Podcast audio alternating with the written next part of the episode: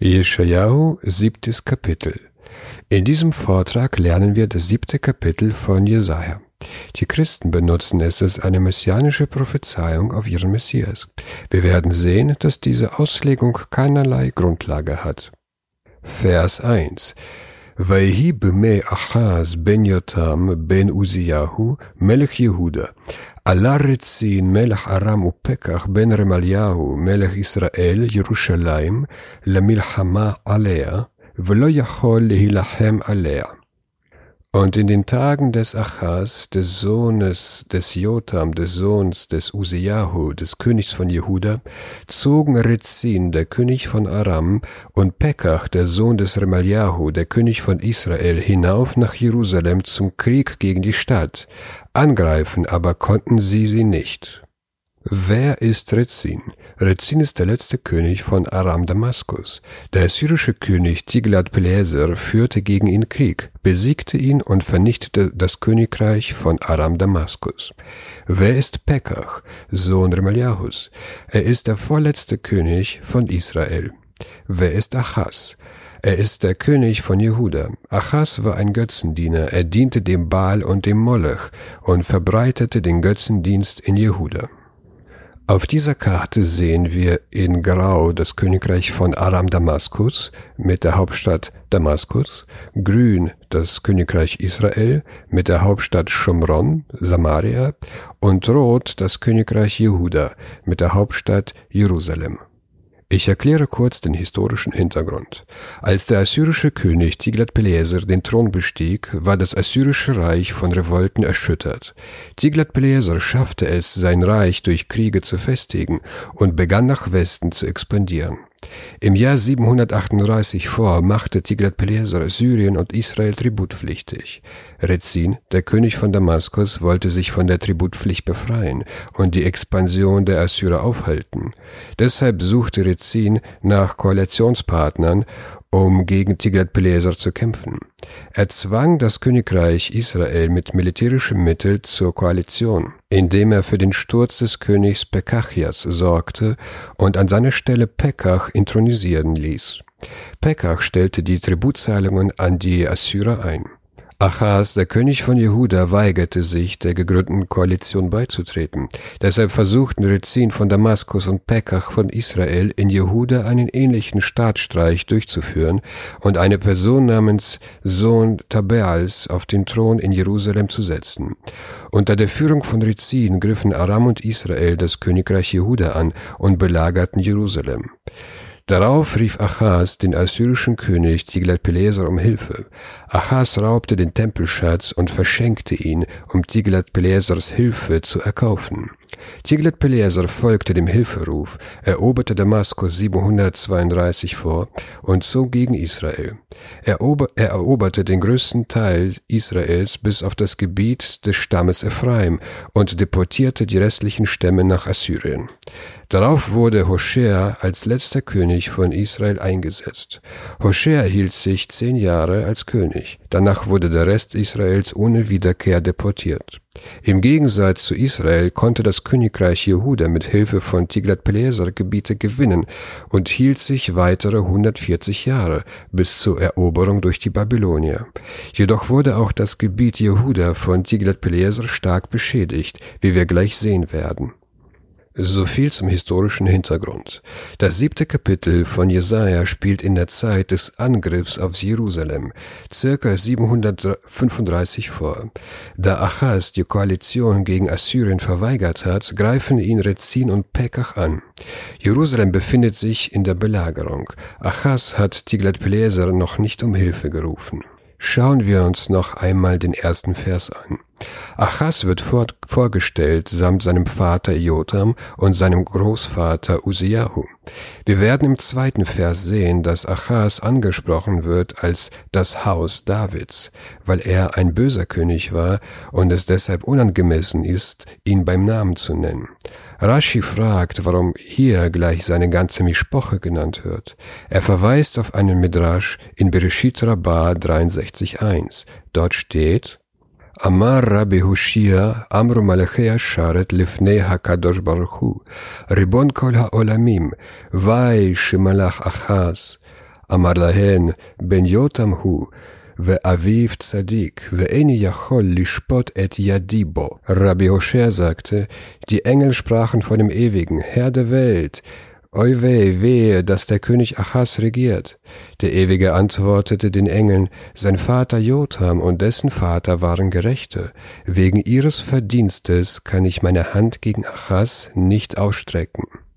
Das lehrt uns, wie groß der Verdienst der Väter ist. Velo yachol lilachem alea. Angreifen aber konnte er sie nicht. Obwohl Rezin und Pekach gemeinsam gegen Jerusalem ziehen, steht das Verb Yachol im Singular. Er konnte nicht statt sie konnten nicht. Ich habe bereits erklärt, dass die Koalition von Rezin geführt wurde. Er leitete alles in die Wege. Deshalb bemerkt Radak, das Verb stehe im Singular, weil Rezin der Anführer war und die Hauptrolle spielte. Beide Könige konnten Jerusalem nicht erobern. Vielleicht liegt es daran, dass der frühere König Uziyahu viele Türme in Jerusalem errichten ließ und die Verteidigung der Stadt befestigte. Außerdem wird mit diesen Worten bereits das Ende erzählt. Der Feldzug ist gescheitert und alles, was davor passierte, wird in den folgenden Versen berichtet. Das gleiche Muster finden wir auch in Bereshit 1.27. Dort steht, Gott schuf den Menschen, männlich und weiblich hat er sie erschaffen. Das Endresultat ist schnell erzählt und später in 2.21 wird berichtet, wie Gott den Menschen erschaffen hat. Er ließ Adam Betäuben gestaltete die Seite, die er entnommen hat und so weiter. Vers 2. Vayugat levet David lemor, nacha aram alefraim, vayan alevavo ulvav amo kinoa atze yaar mipnei ruach. Und dem Haus David wurde berichtet, Aram hat in Ephraim sein Lager aufgeschlagen, da erzitterte sein Herz und das Herz seines Volkes, wie die Bäume im Wald zittern vor dem Wind. Vajugat Levit David, und dem Haus David wurde berichtet. Das Haus David meint dem Königshaus von David, das ist Achas und seine Diener. Warum wird Achas mit Haus David angesprochen? Radak sagt, wäre nicht David, wäre Achas wegen seiner Sünden bereits untergegangen und das Königreich wäre seinen Nachkommen entrissen. Rashi schreibt, die Schrift wollte den Namen des sündigen Königs Achas nicht erwähnen. Was wurde ihm berichtet? Nacha Aram al-Ephraim. Aram hat in Ephraim sein Lager aufgeschlagen. Das Königreich von Aram und das Königreich von Ephraim haben sich gegen dich verbündet. Aram führt den Krieg an. Aram hat eine große und starke Armee und sie lagern in Ephraim. Das Königreich Israel wird häufig Ephraim genannt, weil sein Gründer und sein erster König Jerobeam aus dem Stamm Ephraim kam. Außerdem war ihre Hauptstadt Shomron, Samaria, im Gebiet des Stammes Ephraim. Da erzitterte sein Herz und das Herz seines Volks. Das Herz von Achas erzitterte, er bekam Angst. Auch sein Volk und seine Armee fürchteten sich vor der Übermacht der Alliierten. Rashi schreibt, Achas hatte guten Grund zur Furcht. Achas kämpfte gegen Israel und gegen Aram einzeln vor der Bildung der Koalition, wie es in 2. Chronik 28, 5 bis 8 berichtet wird. Zum Beispiel, und Pekach brachte in Jehuda an einem einzigen Tag 120.000 um, alles tüchtige Krieger. Und Aram schlug ihn und machte ihn viele Gefangene und brachte sie nach Damaskus. Und die Israeliten nahmen von ihren Brüdern zweihunderttausend Gefangene, Frauen, Söhne und Töchter, und sie nahmen von ihnen auch große Beute und brachten die Beute nach Samaria. Achas erlitt damals eine schwere Niederlage. Nun musste er gegen Aram und Ephraim gleichzeitig kämpfen. Deshalb erzitterte sein Herz. Kenoa Ar mipnei Ruach, wie die Bäume im Wald zittern vor dem Wind. Achas und sein Volk waren in Angst erfüllt. Sie zitterten wie Blätter an Bäumen, die durch den Wind hin und her bewegt werden und jedes Blatt seinen Nachbarn anstößt. Vers 3 ויאמר אדוני אל ישעיהו, צא נא לקראת אחז, אתה אושר ישוב בנך, אל קצה תעלת הבריכה העליונה, אל מסילת שדה כובס. Und der Ewige sprach zu Jesaja, Geh doch hinaus, Achas entgegen, du mit Shearja Schuf, deinem Sohn, ans Ende des Kanals des oberen Teichs, zur Straße am Walkerfeld. Zena lekrat Achaz. Geh doch hinaus, Achaz entgegen. Weil das Haus Davids in Angst ist, geh ihnen entgegen und überbringe die gute Botschaft. Das Wort na, doch, soll Jesaja bestärken. Habe keine Angst vor Achaz, dem bösen König, er wird ja nichts tun. Geh ihm entgegen. Interessant ist, der Ewige sagt, geh Achaz entgegen. Er sagt nicht König Achaz. Er erwähnt seinen Königstitel nicht. Achaz war ein böser König und der Ewige spricht über ihn mit Verachtung. Ata Ushar Yashuv Bnecha. Du mit Shear Yashuv, deinem Sohn. Jesaja soll seinen Sohn Shear Yashuv zu Achaz mitnehmen. Der Name Shear Yashuv bedeutet wörtlich, ein Rest wird zurückkehren. Das heißt, der Rest Israels wird zum Ewigen zurückkehren, wie Jesaja selbst in seiner Prophezeiung sagt in 10, 21 bis 22. Radak schreibt, Jesaja hatte zwei Söhne. Der eine, Sharia Schuf, als Zeichen, dass ein Rest von Jehuda nach 70-jähriger Verbannung zurückkehren wird, im Gegensatz zu den zehn Stämmen, die erst zurückkehren, wenn der Messias kommt. Der Name des zweiten Sohnes ist Meharshalal Hashbaz, das heißt, Eile Beute, Raube bald, als Zeichen für die zehn Stämme, die bald vor Jehuda von den Assyrern verbannt werden. Der Targum versteht die Worte anders. Jesaja hatte keine Kinder. Die Worte She'ar Yashuv Bnecha bedeutet deine Schüler, die von der Sünde zurückgekehrt sind. Er versteht das Wort Bnecha, dein Sohn, als Plural und Söhne können auch für Schüler stehen, wie ich es bereits in Jesaja 53 erklärt habe. Also, deine restlichen Schüler, die von der Sünde zurückkehrten, sollst du zu Achas mitnehmen. Warum sollte Jesaja seinen Sohn mitbringen? Um seine Prophezeiung zu bestärken und zu untermauern. Zwar wirst du, Achaz, der Gefahr entgehen, doch es droht eine viel größere Gefahr. Kehre jetzt zur Torah zurück, denn sonst wird nur ein Rest von uns dieses Land wiedersehen. Elekzeta Alad Habrecha Ha'elyona, ans Ende des Kanals des oberen Teichs. Dieser Teich wurde mit Wasser gespeist durch einen Kanal. Das Wasser floss von außerhalb der Stadtmauer in den Teich.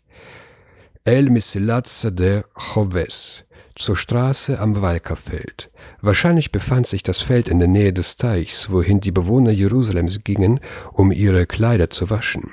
Achas ging dorthin, um die Wasserversorgung zu beaufsichtigen, denn der Feind belagerte die Stadt. Auch sollte Jesaja Achas dort treffen, damit das Volk, das sich zur Waschung versammelt, die Worte des Propheten hören. Vers 4 Vamarta elav, hishamer ve'ashket, אל תירא, ולבביך אל ירח משני זנבות האודים העשנים האלה, בחרי אף רצין וארם ובן רמליהו. Dann sprich zu ihm, fasse dich und bewahre Ruhe, fürchte dich nicht, verzage nicht wegen dieser beiden rauchenden Holzstummeln, trotz des glühenden Zorns Rezins, Arams und des Sohns von Remalyahu. Vermarta Elav spricht zu ihm. Der Vers verrät uns nicht, zu wem Jesaja sprechen soll. Wir haben in Vers 2 gesehen, dass Achas Name vermieden wird, weil er ein böser Mensch war. Stattdessen steht das Haus Davids. In Vers 3 wird Achas nicht König genannt. Deshalb wird auch hier sein Name vermieden, um Bösewichte nur dort zu erwähnen, wo es nötig ist. Hishamer ve'ashket, fasse dich und bewahre die Ruhe. Du, Achas, sollst keine übereilte Entscheidungen treffen, denn die heilige Stadt ist von deinen Entscheidungen abhängig. Damit meint er auch, halte ein und rufe nicht den assyrischen König Tiglat-Pileser zu Hilfe, denn damit würdest du deinen Brüdern in Israel das Ende bereiten. Doch Achas hörte nicht auf ihn. Siehe zweite Könige 16, 6 bis 7. Mishnei Sanvot Ha'odim Ha'ashenim Ha'ele, wegen dieser beiden rauchenden Holzstummel. Ein Ud ist ein dünner brennender Holzscheit, womit man die Kohle im Ofen entfacht. Sanvot Ha'odim, wörtlich Schwanz des Holzscheits, ist das Ende des Holzscheits, das man festhält, während man ihn in den Ofen legt. Jesaja spricht hier mit Hohn und Spott und vergleicht die beiden Könige Rezin und Pekach mit dem rauchenden Ende des Holzscheits, womit man kein Feuer entfachen kann. Sie sehen sich als Köpfe ihrer Königreiche, aber in Wirklichkeit sind sie nicht Köpfe, sondern die Schwänze. Die, die Zepter in ihrer Hand gleichen dem Ende eines Holzscheits, das nur noch verraucht. Das heißt, Pekach und Rezin können kein Feuer legen. Es wird für dich, Achas, kein schwerer Krieg. Bahari Af Rezin Aram uven Remaliahu. Trotz des glühenden Zorns Rezins, Arams und des Sohns von Remaliahu. Rezin und Aram sind die rauchenden Holzstummel, sie verbrennen durch den Zorn Rezins. Das heißt, die Quelle des Rauchs ist kein großes Feuer, sondern nur der Zorn dieser Männer. Vers 5. Von hier bis Vers 9 gibt der Prophet den Grund an, warum Achaz keine Furcht haben soll. Ja'an ki alecha Aram ra'a, Ephraim uven Remaliahu lemor. Weil Aram Böses gegen dich geplant hat, weil Ephraim und der Sohn des Remaliahu gesagt haben, weil der böse Plan wird nur Aram zugeschrieben. Ephraim und sein König Remaliahu folgen lediglich Aram. Jetzt wird der böse Plan von Aram beschrieben. Vers 6. Nale bihuda unkits'ena venafki'ena eleinu venamlich melech betocha et ben tave'al. Lass uns gegen Jehuda hinaufziehen und es aufwecken. Wir wollen es uns teilen. Dann werden wir in ihm einen anderen zum König machen, den Sohn des Tabeal. Naale Jehuda, lass uns gegen Jehuda hinaufziehen. Hinaufziehen, weil Jehuda auf Hügeln liegt. Ihre Absicht ist es, den Berg Zion einzunehmen. Und Kizena venafke'enach eleno, lass es aufwecken, wir wollen es uns teilen. Wir werden durch ihre Mauern und Befestigungen durchbrechen und die Macht an uns reißen. Venamlich melech betucha et ben Taveal. Dann werden wir in ihm einen anderen zum König machen, den Sohn des Tabeal. Wir werden Achas von seinem Thron stürzen und seiner Stadt den Sohn Tabeals einsetzen. Nichts ist bekannt von Tabeal und auch nicht von seinem Sohn. Er wird als Sohn Tabeals genannt, nur mit dem Namen seines Vaters. Es gibt zwar Forschungsliteratur, aber das soll uns hier nicht beschäftigen. Vers 7. Komar Adonai Elohim, lotakum velotihiye. So hat der Ewige gesprochen, das wird nicht gelingen und nicht geschehen. Sagt der Ewige, ich bin der König der Könige und ich werde ihre bösen Pläne vereiteln. Vers 8. Kirosh Aram Damasek, Verosh Damasek Rezin, Oveot Shishim Vechamesh Shana Yachet Ephraim Me'am. Denn nur Haupt von Aram ist Damaskus und Haupt von Damaskus ist Rezin. Aber nur während der 65 Jahre, da gebrochen wird Ephraim, dass es kein Volk mehr ist. Kirosh Aram Damasek, Verosh Damasek Rezin. Denn nur Haupt von Aram ist Damaskus und Haupt von Damaskus ist Rezin. Jesaja spricht zu Achas und seinen Fürsten, fürchtet euch nicht. Das Haupt von ganz Aram ist die Hauptstadt Damaskus und das Haupt von Damaskus ist Rezin und Rezin selbst ist kein Kopf, sondern ein Schwanz, wie Jesaja es bereits in Vers 4 sagte. ובעוד 65 שנה יחת Ephraim מעם. aber nur während der 65 Jahre, da gebrochen wird Ephraim, dass es kein Volk mehr ist. Was ist gemeint mit 65 Jahren? Es gibt mehrere Lösungen. Fürchtet euch nicht vor Ephraim, dem Bündnispartner von Aram, denn Ephraim ist schwach, es wird kein Menschenleben bestehen. Ein Kind, das heute in Ephraim geboren, wird den Untergang seines Volkes erleben, denn sie werden von den Assyrern deportiert. Ein Volk, das keine 65 Jahre überleben kann, ist zweifellos ein schwaches Volk. Die 65 Jahre sind nicht unbedingt wörtlich zu nehmen. Es können mehr oder weniger sein. Sie bezeichnen die Dauer eines Menschenlebens. Wir finden an zahlreichen Stellen im Tanach, das durchschnittliche Leben eines Menschen betrage 70 Jahre. Vielleicht deutet Jesaja hier mit den 65 Jahren an, dass Ephraim in noch weniger als einem Menschenleben untergehen wird. Eine andere Möglichkeit, die 65 Jahre zu erklären, ist folgende. Wir wissen aus 2. Könige 1527, dass Pekach, der König von Israel, 20 Jahre lang regierte. Wir wissen aus 2. Könige 16.1, dass Achas König wurde im 17. Jahr des Pekach. Das heißt, Pekach und Achas waren drei Jahre lang gleichzeitig Könige. Innerhalb dieser drei Jahre ereignete sich der Koalitionskrieg gegen Achas.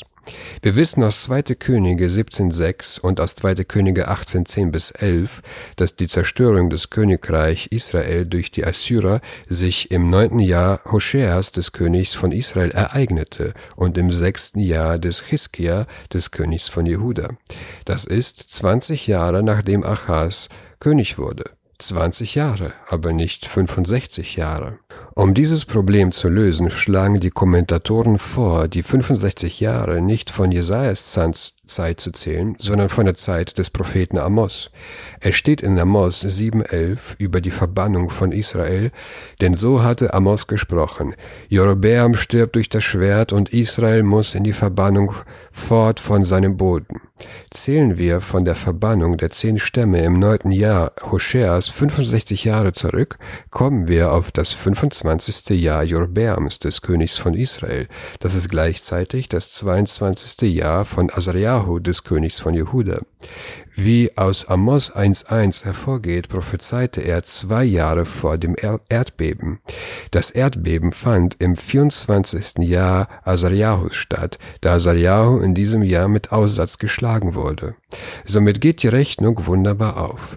In der Beschreibung füge ich eine Tabelle bei, an der ihr das alles nachrechnen und nachsehen könnt. Vers 9 וראש אפרים שומרון וראש שומרון בן רמליהו, אם לא תאמינו, כי לא תאמנו. Und das Haupt von Ephraim ist Schomron und das Haupt von Schomron ist der Sohn Remaliahus. Und wenn ihr es nicht glauben wollt, werdet ihr nicht bestehen. Verosh Ephraim Shomron, Verosh Shomron ben Remaliahu. Das Haupt von Ephraim ist Shomron und das Haupt von Shomron ist der Sohn Remaliahus. Fürchtet euch nicht vor Ephraim, denn das Haupt von Ephraim ist Shomron und das Haupt von Shomron ist der Sohn Remaliahus und auch er ist kein Kopf, sondern ein Schwanz. Lot Aminu ki Lot Amenu. Und wenn ihr es nicht glauben wollt, werdet ihr nicht bestehen. Ihr, Achaz und die Fürsten, ihr glaubt nicht an meine Prophezeiung, dass Aram und Ephraim untergehen werden, und ihr glaubt nicht an meine Mahnungen, euch Hilfe von Tiglat-Pileser, dem König des assyrischen Königs, zu holen. Glaubt ihr nicht, so werdet ihr zum Untergang verurteilt. Ihr werdet durch das Schwert der Assyrer fallen, dass ihr euch zu Hilfe ruft. Und so steht es auch im zweiten Buch der Chroniken, 28, 16 bis 18. Zu jener Zeit sandte König Achaz zu den König von Aschur, dass sie ihm helfen sollten. Da zog Tiglat-Pileser, der König von Aschur, gegen ihn heran und bedrängte ihn, statt ihn zu unterstützen. Vers 10 bis 11 ויוסף אדוני דבר אל אחז לאמור, שאל לך עוד מעם אדוני אלוהיך, Ha'emek Sherla Ohagbe'a Leme'ala. Und der Ewige ließ weiter zu Achas sprechen, verlange für dich ein Zeichen von dem Ewigen, deinem Gott, fordere etwas aus der Tiefe oder hoch von oben. Jesaja spricht zu Achas, da du mir nicht glaubst, dass Aram und Ephraim bald untergehen werden, verlange von dem Ewigen ein Zeichen, damit du dich selbst von der Wahrheit meiner Worte überzeugst. Verlange ein Zeichen, welches auch du immer willst. ויאמר אחז, לא אשאל ולא אנסה את אדוני. Da sprach Achas, ich werde nicht verlangen und ich will den Ewigen nicht auf die Probe stellen.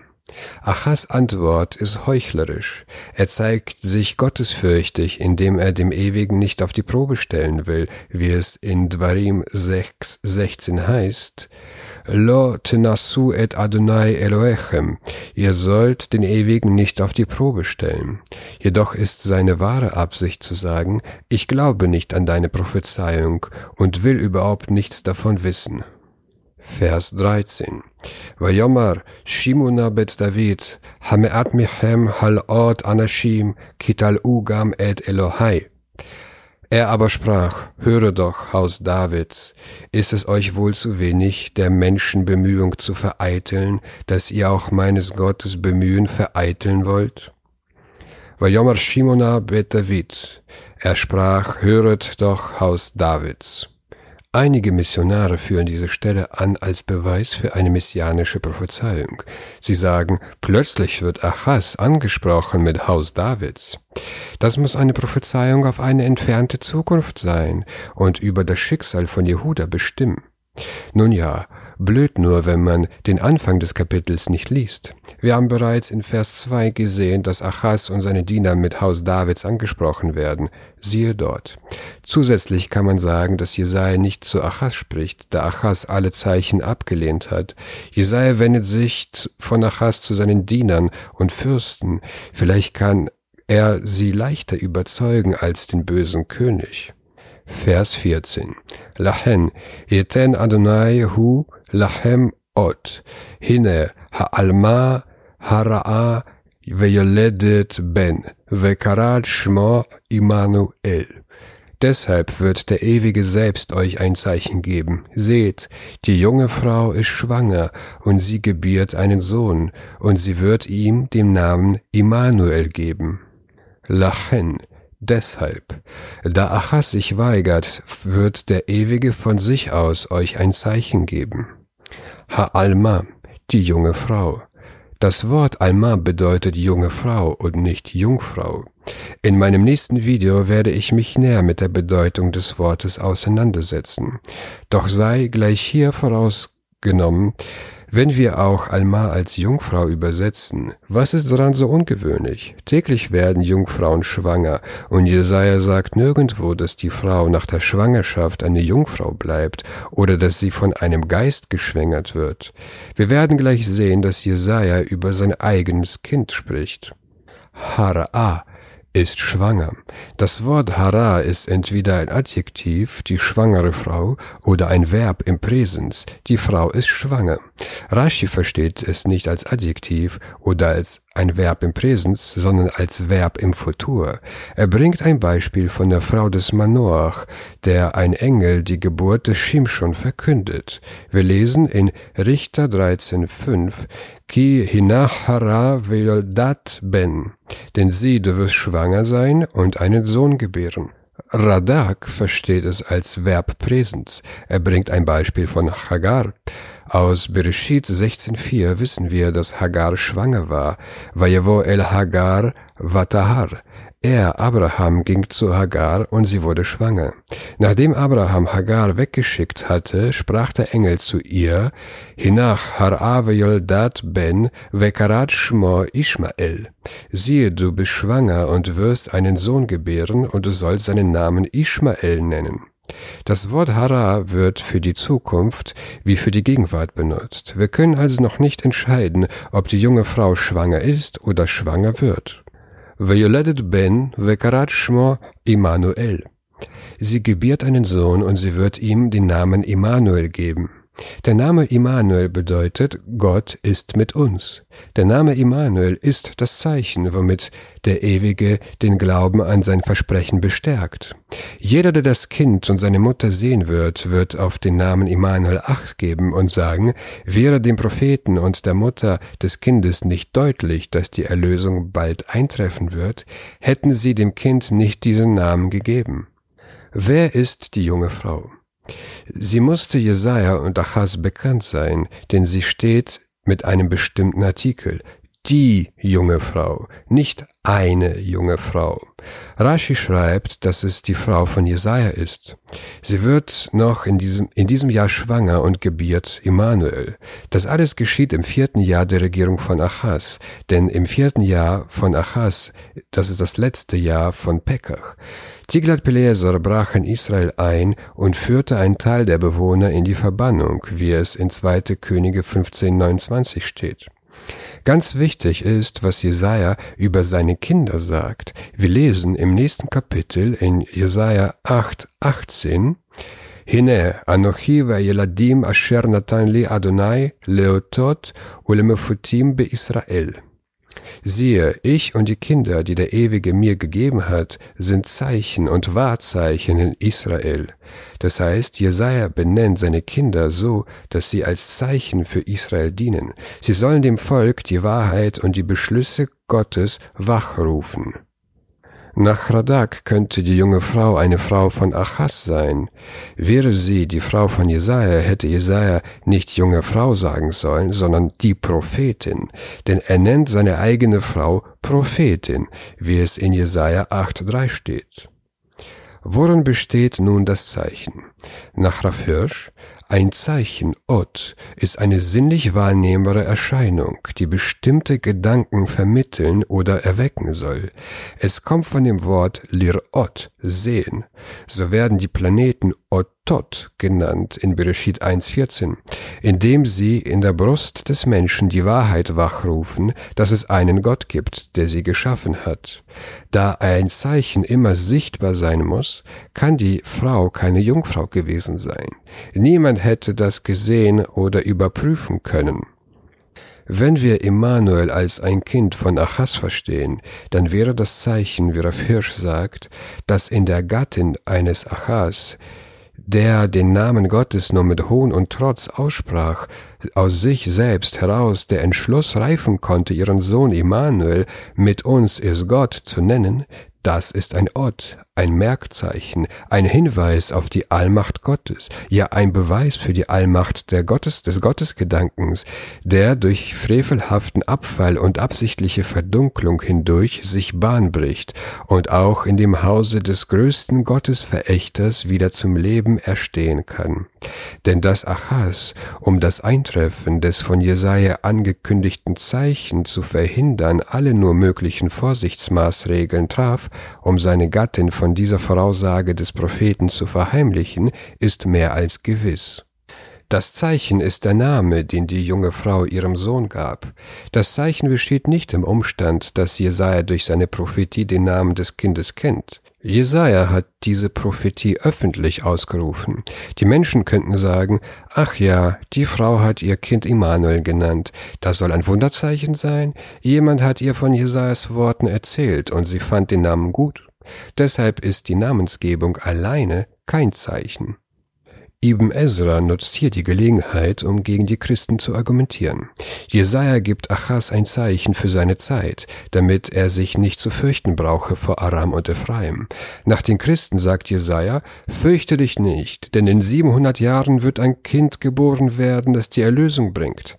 Darauf hätte Achas mit einem ironischen Schkoyach geantwortet. Jesaja spricht ganz deutlich, dass die Prophezeiung sich bald nach der Geburt des Kindes erfüllen wird. Im Vers 16, den wir gleich lesen werden, steht, bevor der Knabe verstehen wird, das Böse zu verachten und das Gute zu erwählen, wird der Boden verlassen liegen, an dem du Unlust hast wegen der Gegenwart der beiden Könige. Das heißt, bevor Immanuel den Unterschied zwischen guter und schlechter Nahrung versteht, wird Aram und Ephraim vernichtet werden, also noch in diesem oder nächsten Jahr, aber nicht in 700 Jahren. Auch ist Ibn Ezra der Meinung, dass Immanuel Jesajas Sohn ist, weil Jesaja seine Kinder als Otot, als Zeichen beschreibt. Jedoch hält er nicht den Namen für das Zeichen, sondern das, was wir im folgenden Vers lesen. Vers 15. Hema udvash yohel, ledato maoz bar'a uvachor batov. Rahm und Honig wird er essen, bis er Verständnis haben wird, das Böse zu verachten und das Gute zu erwählen. Hemmer Udwasch Jochel, Rahm und Honig wird er essen. Immanuel wird Rahm und Honig essen. Das sind sehr süße und angenehme Speisen. Der Honig im Tanach ist immer Dattelhonig, falls nicht anders erwähnt. Ledato ma'us bara'a uvachor batov, bis er Verständnis haben wird, das Böse zu verachten und das Gute zu erwählen. Das heißt, Emanuel wird Rahm und Honig essen, wenn er Verständnis haben wird, das Böse zu verachten und das Gute zu erwählen. Das ist wann? Nach der Entwöhnung. Nach der Entwöhnung wird er unterscheiden zwischen guten und schlechten Speisen. Dann wird man ihm Rahm und Honig zu essen geben. Dann wird es keinen Krieg mehr geben. Vers 16. כי בטרם ידע הנער מעוז ברא ובחור בטוב, תעזב האדמה אשר אתה קץ מפני שני מלאכיה. Denn nur bevor der Knabe verstehen wird, das Böse zu verachten, das Gute zu erwählen, wird der Boden verlassen liegen, den, an dem du Unlust hast wegen der Gegenwart der beiden Könige. Jesaja sagt, bevor das Kind entwöhnt ist, werden die beiden Könige Pekach und Rezin verscheiden. Nach dem Seder Olam 22 geschah im vierten Jahr von Achaz, was das letzte Jahr von Pekach ist, folgendes. Wir lesen in 2. Könige 16, 8 bis 9. Und Achaz nahm das Silber und das Gold, das sich im Hause des Ewigen und in den Schatzkammern des Hauses des Königs fand, und sandte es dem König von Aschur als Geschenk. Und der König von Aschur erhörte ihn, und so zog der König von Aschur hinauf nach Damaskus, eroberte es und führte die Bewohner in die Verbannung nach Kir Rezin, aber tötete er. Und in 2. Könige 1530 und Hoshea, der Sohn des Ella, zettelte eine Verschwörung an gegen Pekach, den Sohn Remalyahu.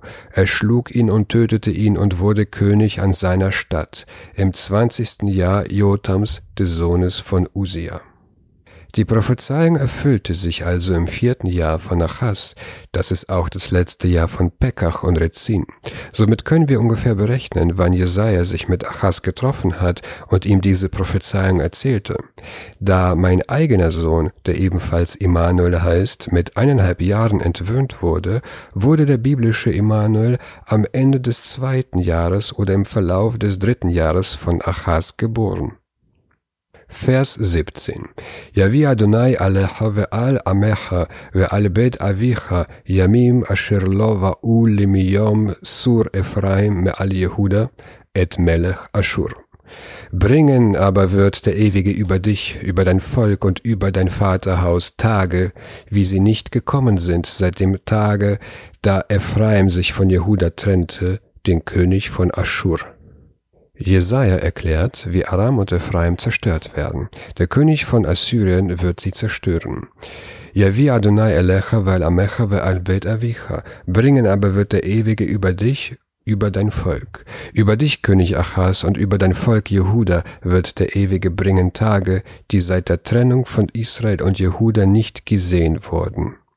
Et Melech Ashur, den König von Aschur. Der König von Aschur wird das Königreich Aram und Ephraim vernichten, und dieses Ereignis wird in die Geschichte eingehen, weil seit der Trennung zwischen Israel und Jehuda nichts geschah, das damit vergleichbar wäre. Diese Worte kann man sowohl als Gutes wie auch als Schlechtes deuten. Als Gutes, Ephraim wird zerstört werden, als Schlechtes, die zehn Stämme werden in die Verbannung gehen. Es wird ein schwerer Schlag für das gesamte jüdische Volk. Und auch du, Achas, wirst von den Assyrern nicht verschont werden, denn Tiglat-Pileser belagerte auch Achas, wie es steht in 2. Chronike 28,20. Dazu zog Tiglat-Pileser, der König von Aschur, gegen ihn heran und bedrängte ihn, statt ihn zu unterstützen. Vers 18. Vaya beyomahu yishrok Adonai lazvuf asher bikzeyor ei Mitzrayim, vledvora asher be'eretz Ashur. An jenem Tage nämlich wird der Ewige die Fliege heranwinken, welche am Ende der Ströme Ägyptens ist, und die Biene, die im Lande Aschur ist. An jedem Tage nämlich wird der Ewige die Fliege heranwinken. Der Ewige vergleicht die zahlreichen ägyptischen Armeen mit Fliegen und Bienen, weil sie sich versammeln und sich schnell bewegen. Bikzejor Mitzrayim, am Ende der Ströme Ägyptens. Sogar die Bauern, die die Erde bestellen, werden ihre Arbeit ruhen lassen und mit den Armeen gegen Israel ziehen. ובאו ונחו כולם בנחלי הבתות ובנקיקי הסלעים ובכל הנעצוצים ובכל הנהלולים. Dann werden sie kommen, und sie alle werden sich niederlassen in den Schluchten zwischen den Felswänden und in den Felsspalten, in allen Dornensträuchern und auf allen Triften. Uwau venachu chulam benachale habatot dann werden die Fliegen und Bienen kommen, und sie alle werden sich niederlassen in den Schluchten. Weil die Armeen zahlreich sind, werden sie kommen und sich in jedem Ort niederlassen, an den Schluchten der Felder, die unbewachsen sind. Und Uvinkike Haslaim, zwischen den Felswänden, um euch aufzulauern, und Bechol Hana Azuzim und Bechol Hana Halulim, in den Felsspalten, in allen Dornensträuchern und auf allen Triften. Das ist eine Warnung an Achas, die Assyrer zu Hilfe zu rufen. Vers 20. ביום ההוא יגלח אדוני בתער הסחירה, בעברי נהר במלך אשור, את ראש ושער הרגליים, וגם את הזקן תספה.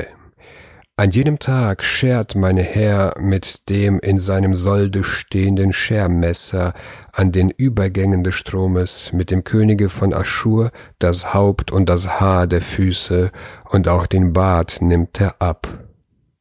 Raff Hirsch schreibt, das Haar ist derjenige Stoff, der die Haut gegen die direkte Einwirkung der Außenwelt schützt oder diese Einwirkung wenigstens abschwächt.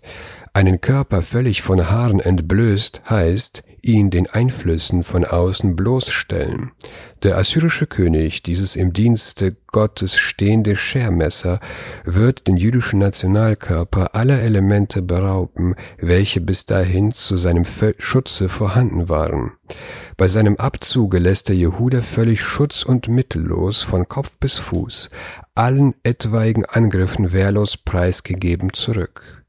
Wenn nun als letzte Wirksamkeit dieses Schermessers das Wegraffen auch des Bartes gekennzeichnet wird, so dürfte damit gesagt sein, dass zuletzt die absolute Schutzlosigkeit auch nach außen allen umgebenden Völkern sichtbar zutage treten wird, was bei dem bis dahin skizzierten Bilde ja nicht in solchem Maße der Fall war. Vers 21. והיה ביום ההוא יחיה איש עגלת בקר ושתי צאן. Und an jenem Tag wird sich jeder eine junge Kuh und zwei Schafe halten. Vayamahu und an jenem Tag. Jesaja kehrt zurück zum Ende des Verses 16. An dem Tag, da Jehuda von seinen Feinden Aram und Ephraim befreit wird, wird der Ewige die Streitkräfte Aschurs zerstören, nachdem sie das Vieh geplündert haben und nur wenige Tiere übrig ließen. Yahya Ish Eglat Bakar Ustetson wird sich jeder eine junge Kuh und zwei Schafe halten. Es wird jedem genügen, eine Kuh und zwei Schafe zu halten, als ob sie eine volle Herde hätten, denn der Ewige wird das wenige, was übrig geblieben ist, segnen.